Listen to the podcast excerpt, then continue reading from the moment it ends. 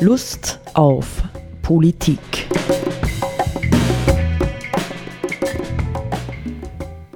Liebe Hörerinnen und Hörer des Freien Radios Freistadt, Sepp Kiesenhofer und Roland Steidl begrüßen Sie zu einer neuen Sendung Lust auf Politik.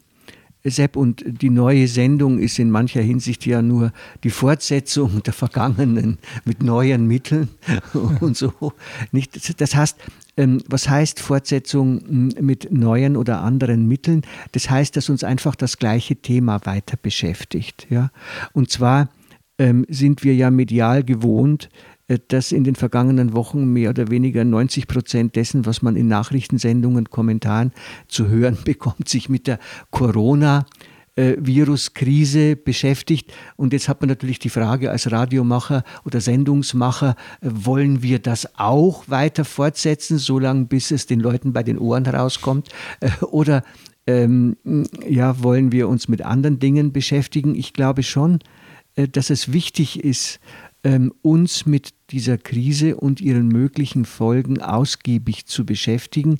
Und zwar nicht so sehr tagespolitisch ja, oder tagesaktuell, sondern mehr oder weniger im Hinblick auf die Frage, ähm, wozu könnte sie führen? Ja?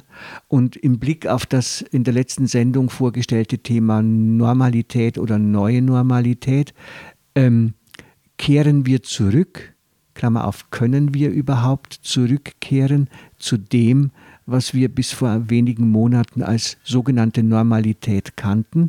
Ja, und wollen wir das? Sollen wir das überhaupt nicht? Ähm, also besteht nicht tatsächlich jetzt die Möglichkeit ähm, für einen Kurswechsel, ja, für das, worüber wir in diesen Gesellschaften seit Jahrzehnten reden, nämlich eine nachhaltige Gesellschaft zu entwickeln ja, und eine nachhaltige Wirtschaft zu entwickeln. Also hilft die Corona-Krise dabei oder ist sie ein Gegenimpuls? Nicht? Ich denke an den, wie heißt der Markus Wallner, der Vorarlberger äh, Landeshauptmann, der ja gefordert hat, man solle jetzt bei den grün orientierten Themen der derzeitigen Bundesregierung vorsichtig sein.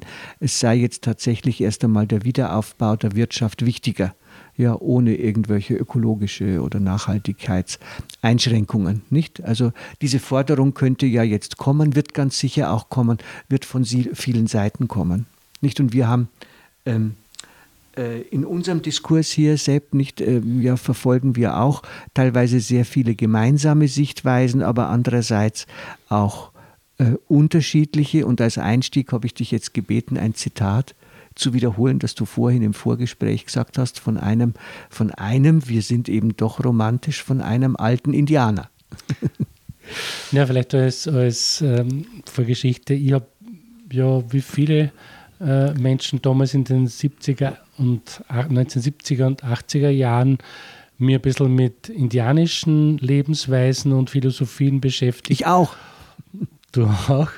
Und äh, da ist mir jetzt wieder ein Buch in die Hände gefallen, das ich jetzt lang jetzt nicht gefunden gehabt habe, ähm, von Alexander Buschenreiter mit dem Titel Unser Ende ist euer Untergang, wo es um die Prophezeiungen der Indianer vom Stamme der Hopi geht.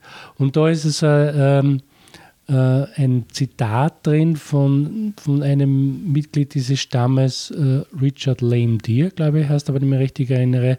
Und der sagt zu in, in, in Richtung sozusagen der weißen Bevölkerung, ihr müsst lernen, unbe unkomfortabel zu leben oder unbequem zu leben, sonst zerstört ihr die Welt.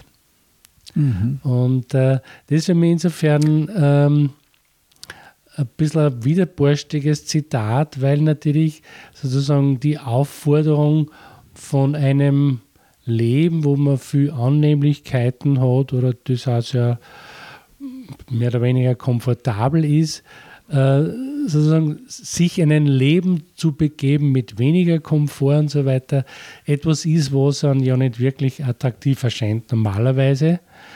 Außer es ist sozusagen ein steigender Komfort ums Eck oder auf einem Umweg. Wenn ich zum Beispiel sage, ähm, viel, viele Flugreisen zu machen, ist vielleicht sozusagen ähm, tut der Bildung gut oder was auch immer, oder man sieht viel von der Welt.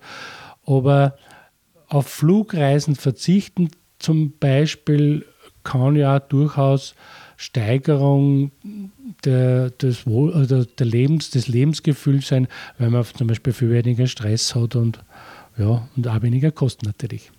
Eben, also so geht es mir zum Beispiel nicht. Ich bin einmal im Leben geflogen vor 40 Jahren und habe dann gesagt, nie wieder so ein Blödsinn. ja, und so. Nein, ähm, und für die Flugreisen, für die Ausgefallenen kann man sich einfach Bücher kaufen und so die Welt auch kennenlernen. Aber wir haben ein bisschen darüber ja ähm, kontrovers diskutiert, weil ich habe gesagt, ja, so ist es. Ja, und ich bin kein Freund ja, all der Strategien, die wir in den äh, vergangenen Jahrzehnten gemacht haben. Also ökologischer zu leben, nachhaltiger zu leben, muss auf jeden Fall auch äh, Fortschritte weiter ähm, im Wachstum, in einem alternativen Wachstum oder sonst was geben.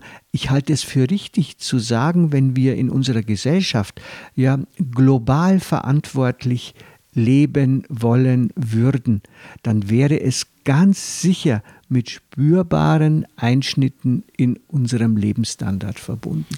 Ich glaube, du meinst jetzt irgendwas sagen, Entschuldigung, dass ich jetzt unterbrochen ja.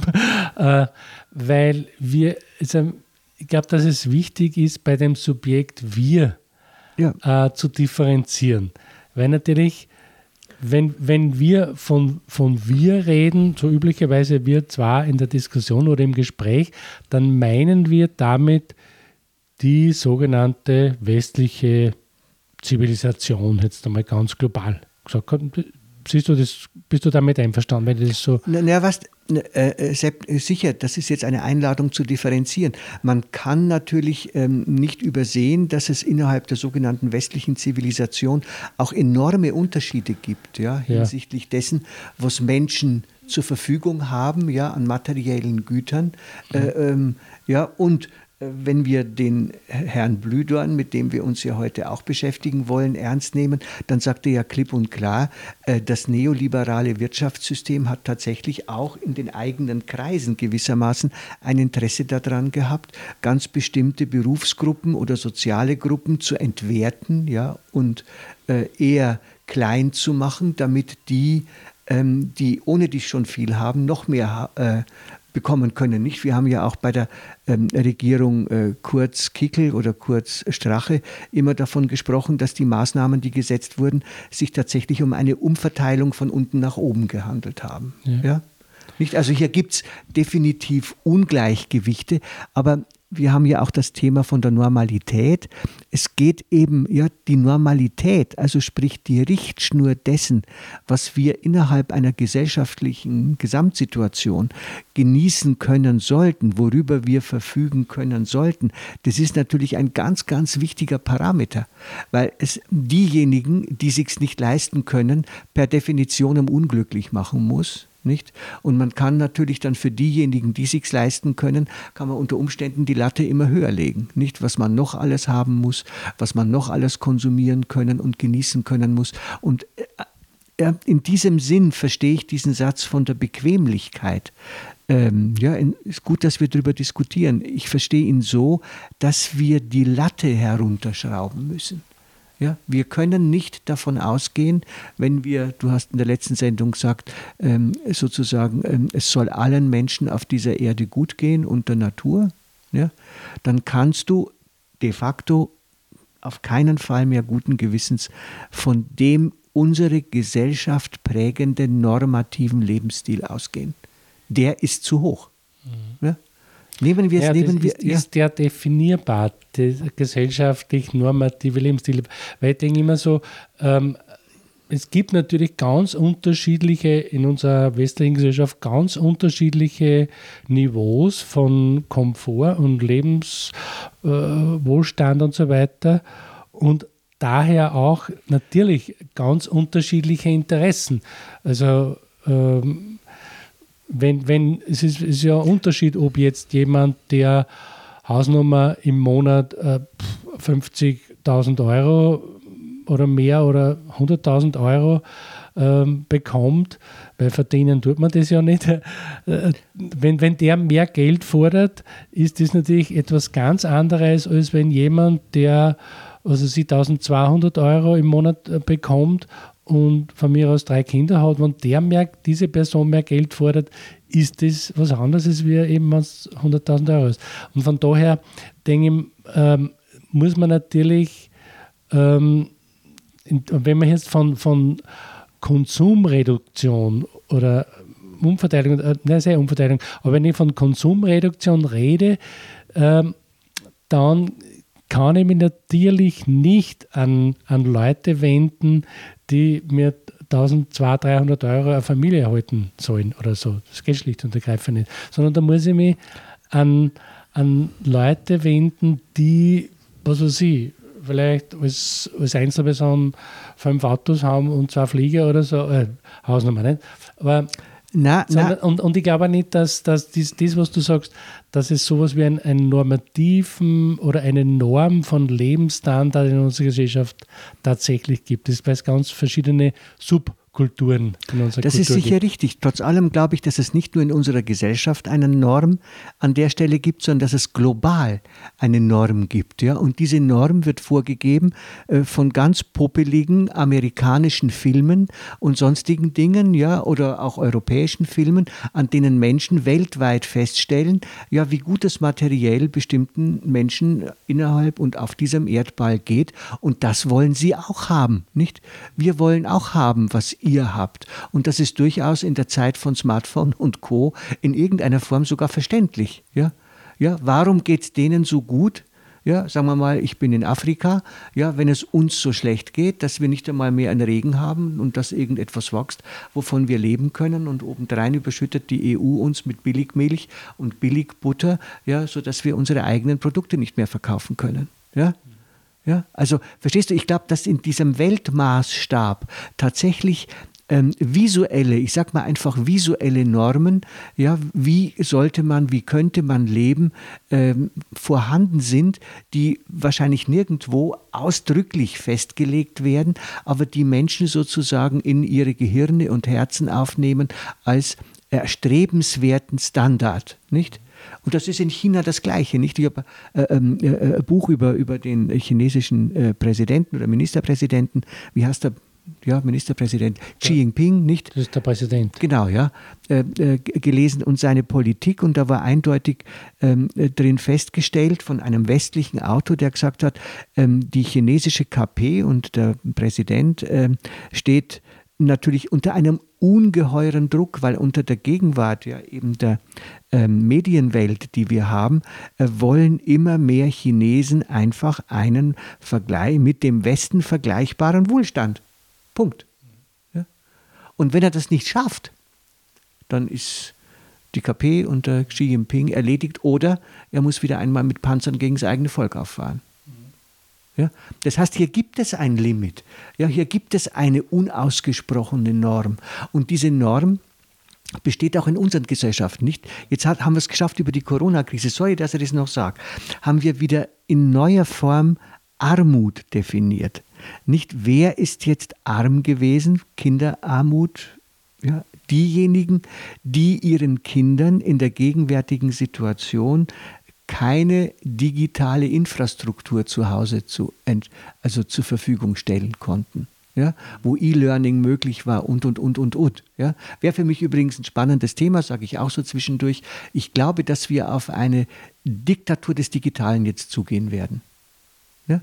Ja, und die äh, Corona-Krise hat das ganz massiv jetzt verschärft und verstärkt. Aber das wäre ein eigenes Thema, über das wir reden müssen. Aber es gehört mittlerweile, wenn ich zum Beispiel denke an das, was haben wir als Kinder gehabt, ja, also gehört es wie selbstverständlich dazu, dass bestimmte Medien mit allem, was dazugehört und Streaming-Dienste und was der Teufel was alles, das gehört zum ganz normalen Standard von, also zum Normstandard von Kindern heute.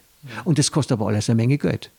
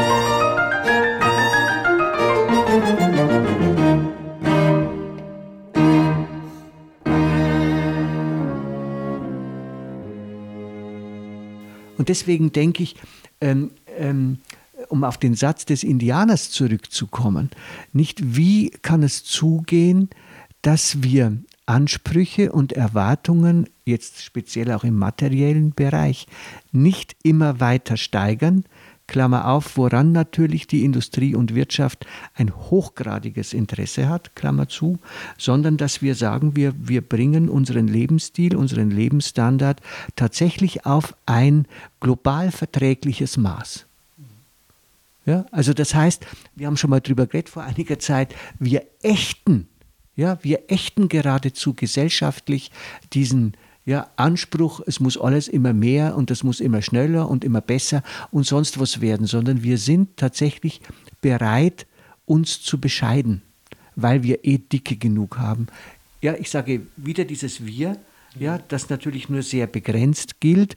Aber man muss sich immer bewusst machen, dass wenn wir steigern, im Grunde genommen es auf die Dauer immer mehr sozial und wirtschaftlich abgehängte Gruppen in dieser Gesellschaft geben wird.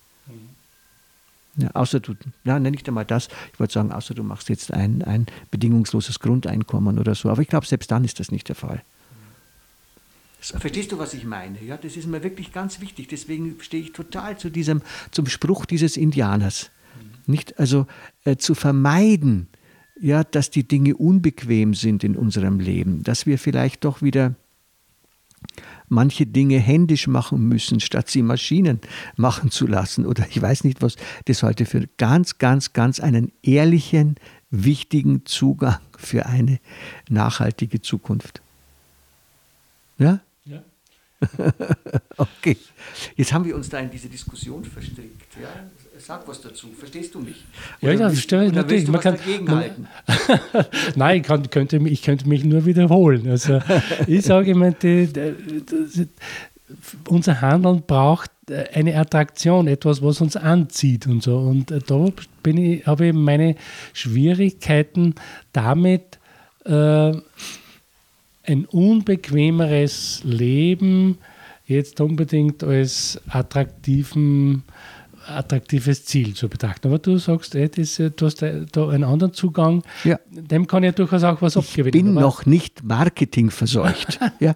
Du denkst marketingmäßig, wie verkaufen wir die Änderung? Es darf auf keinen Fall so ausschauen, als würde sich etwas verschlechtern oder unbequem oder sonst was ja, werden. Es ist, es ist zum Beispiel, wenn, wenn, wenn sozusagen äh, die, die Zukunft geprägt wäre davon, dass der, vielleicht der, der, gesellschaftliche Durchschnitt, den man jetzt da abstrakt ziehen kann, also was den, den Lebensstandard betrifft, sinkt. Aber dafür gibt es ganz wenig, also keine Armut mehr in der Gesellschaft.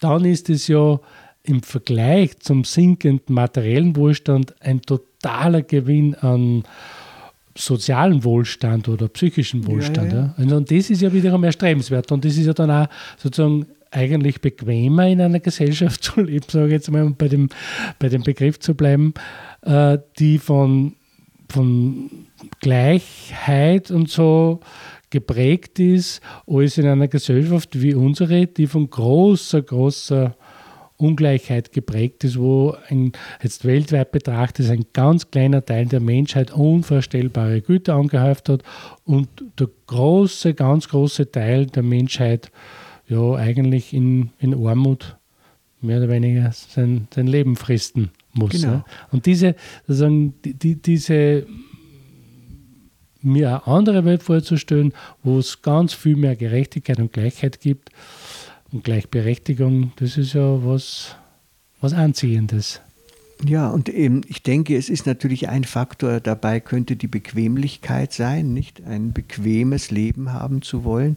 Und ein anderer Faktor könnte halt das Gefühl von Sicherheit sein, nicht? Also, wie viel Sicherheit gibt uns eine Welt, ja, die gut ausgestattet ist, bequem ist, materiell ähm, gut versorgt ist, nicht? Und äh, da ist halt dann einfach wieder die Frage, ist das Thema Sicherheit nicht ein Fass ohne Boden? Ja, ja, Was? das sowieso. kann man nicht immer mehr wollen, brauchen, haben müssen, um sich noch versichert zu fühlen oder gesichert zu fühlen. Und das sind dann wieder nicht an der Stelle, käme man wieder äh, weit über die Politik hinaus, geradezu in, in spirituelle Themen hinein. Mhm. Was, also, und das finde ich auch wichtig, äh, dies zu berücksichtigen. Also ich glaube im Grunde, ja, wenn man über Nachhaltigkeit nachdenkt, über eine ökosozial gerechte Gesellschaft, kommt man unweigerlich äh, mindestens so sehr in spirituell, philosophisch, ethische Themenstellungen hinein wie in technisch äh, materielle politische wegen mir. Ja? Mhm. Die Politik ist natürlich ein wichtiger Faktor, aber ich glaube, wir brauchen tatsächlich auch mh, hm, über die ganz praktischen Dinge hinaus, ja? Äh, wie leben wir jetzt, wie, wie, wie lösen wir hm, Klimaprobleme oder was, brauchen wir auch ein Bewusstsein, äh, das uns ermutigt, wirklich in die neuen Wege, die wir bereit sind zu gehen, vertrauen zu lassen. Mhm. Ja, und sei es einfach, dass man, früher hat man immer gesagt, so saloppe Sachen, ein gutes Gewissen ist ein gutes Ruhekissen. Genau. Ja, das heißt also, wenn ich das Gefühl habe, ich tue alles dafür, damit es allen auf dieser Erde gut geht, ja, der Natur und auch den armen Menschen, dann ist es vielleicht ein Bewusstsein, das er in irgendeiner Form trägt. Mhm. Ja, und befriedigt. Ja, vielleicht mehr als äh, das nächste teure Auto. Also insofern bin ich dann schon bei dir, nicht, dass man sagen kann, mm, es, äh, ähm, es müsste auch irgendwo eine Art von, von Gewinn geben, nicht? Aber ich glaube, der Gewinn, der aus einem materiell bescheideneren Leben äh, folgt, könnte natürlich mehr Zeit für andere Dinge sein, äh, aber es können auch einfach spirituelle oder, oder geistige Werte sein, ne? seelische Werte sein. Man, Bescheidenheit ist ja etwas, bezogen auf den Lebensstandard und so, etwas, was ja nicht so abschreckend ist. Das mhm. kann ja durchaus erstrebenswert sein, wenn hm. man das Gefühl hat, man ist eh so mit, mit Dingen und Materiellen überhäuft, dass man sagen, die Vorstellung, äh, sich von bestimmten Dingen zu trennen und bescheidener zu leben, das ist ja etwas, was was ja durchaus äh, positiv besetzt sein kann. Ne? Ja, ja, Und was ja auch viele Menschen machen. Ja, ich meine, wir hatten jetzt, wir hatten jetzt mit der Corona-Krise haben wir natürlich, sagen wir mal, problematische Voraussetzungen gehabt. Wenn man jetzt sagt, äh, also unser äh, Lockdown, nicht unser Lockdown, äh, der war ja erzwungen und hat auch erstmal wehgetan, nicht vielen wehgetan, was jetzt Arbeitsplatz und sonstige Dinge anlangte und Kontakte, Bewegungsfreiheit. Aber man könnte natürlich, und das finde ich ganz wichtig, wenn wir jetzt lockern, und wenn wir auf längere Zeit lockern können, vielleicht ja so wieder so in halbwegs äh, gewohnte, ich sage nicht normale, ja, sondern gewohnte Verhältnisse zurückkehren, dann müsste man meines Erachtens äh, ganz ausgiebig erforschen, was war denn das andere, das wir in diesen paar Wochen erlebt haben. Ja, was hat sich verändert in unserem Leben? Und zwar sowohl negativ wie positiv. Ja, also vielleicht gab es wirklich das, was manche Leute ja benannt haben, plötzlich Zeit einmal wieder für die Kinder zu haben. Ja, oder, oder, oder. Ja, vielleicht gab es aber auch die Gewalt in der Familie unter zu engen Wohnverhältnissen. Nicht? Und, und ich denke, das wäre ganz, ganz wichtig, wenn man jetzt auf Zukunft hin denkt, diese Zwischenphase, ja, die ja wirklich einmalig ist geschichtlich, kann man sagen, die gründlich sozialpsychologisch zu erforschen. Mhm. Ja? ja. Das glaube ich auch nicht passiert, auch zum Teil schon jetzt mit verschiedensten Studien und Umfragen ja. und so weiter, das hat ja schon angefangen. Ich glaube auch, dass das wichtig ist, dass man aus, aus dieser Situation dann was lernt und Schlüsse ziehen kann. Wie, was bewirkt eine Lebensweise unter völlig geänderten wirtschaftlichen und verkehrstechnischen und politischen Umständen. Ja, äh, eben. Wobei jetzt eben wiederum ein zweiter Nachteil der ist, dass es vielleicht zu kurz war. Ja? Also verstehst du, äh, wenn man sich an Einschränkungen gewöhnen würde, ja, würde man sie unter Umständen auf Dauer wieder ganz anders äh, würde man anders damit umgehen, als wenn man so dauernd auf dem, wie soll man sagen, auf der heißen Kohle sitzt und man wird wieder endlich wieder alles aufgesperrt, nicht? Ja, also wenn du jetzt sagen würdest, wir entscheiden uns gesamtgesellschaftlich dafür, eine andere Wirtschaftsform und äh, andere Lebensbedingungen für uns zu schaffen, die der Natur und die äh, den, den ähm, vernachlässigten, unterdrückten äh, Völkern dieser Erde mehr, mehr, mehr Raum geben ja, und sie mitleben lassen. Ja, wo stehen wir denn jetzt? Ähm, also wir wollten ja jetzt über ganz was anderes Sendung machen, ursprünglich, nicht, hatten wir uns vorgenommen. Aber das war einfach diese Geschichte mit dem Indianer, die hat uns hineingerissen äh, und hineingeritten. Aber ich will noch eine Lanze für die Indianer brechen, nicht? Weil natürlich habe ich selber immer das Gefühl, das hat so was Romantisches, man kommt mit den Argumenten der Indianer daher. Aber das ist natürlich ein Blödsinn. Im Grunde genommen sind die indigenen Kulturen, die es ja bis heute gibt, ja, sind ähm, Zeugen dafür, dass man bescheidener leben kann. Ja? ja? Und deswegen gar nicht so viel unglücklicher sein muss. Ich denke immer daran, ja, an die, an die Fluchtbewegungen ja, mancher indigener Kleinvölker im Amazonasgebiet, die überhaupt nichts mit dieser wilden westlichen Kultur zu tun haben wollen. Ja, die sagen, lasst uns angelernt mit eurem mit euren wilden Technikgeschichten, eurer Gesamtzerstörung. Wir wollen ein friedliches Leben in unseren Gemeinschaften in Einklang mit der Natur führen. Punkt. Wir kennen uns aus mit der Natur, nicht? Wir kennen uns ja, das muss man auch klipp und klar sagen, aus meiner Sicht, wir kennen uns mit der Natur überhaupt nicht mehr aus. Ja. ja? Dass das, dass das ein, ein Kennzeichen unserer Kultur ist, eben sozusagen den Schwerpunkt auf Kultur oder Zivilisation, und Zivilisation ja. und so weiter zu legen und, und die Natur als Ressource oder, genau. oder Rohstoff zu verwenden, mehr oder weniger, ja. und nicht als, als das, was auch wir sind. Ich glaube, dass, dass, dass die, die, dieses Getrenntsein von Natur äh, etwas ist, was uns von den indigenen Völkern grundsätzlich in der, in der Weltsichtweise ja. Fundamental unterscheidet. Ja fundamental unterscheidet und auch in die Krise ganz massiv hineingeführt hat, Klimakrise im Besonderen, ja. aber auch Zerstörung der Ökosysteme, in der wir jetzt wirklich stehen. Also beim nächsten Mal dann das, was wir heute vorhatten. Okay, dann bis zum nächsten Mal. Auf Wiederhören. Auf Wiederhören.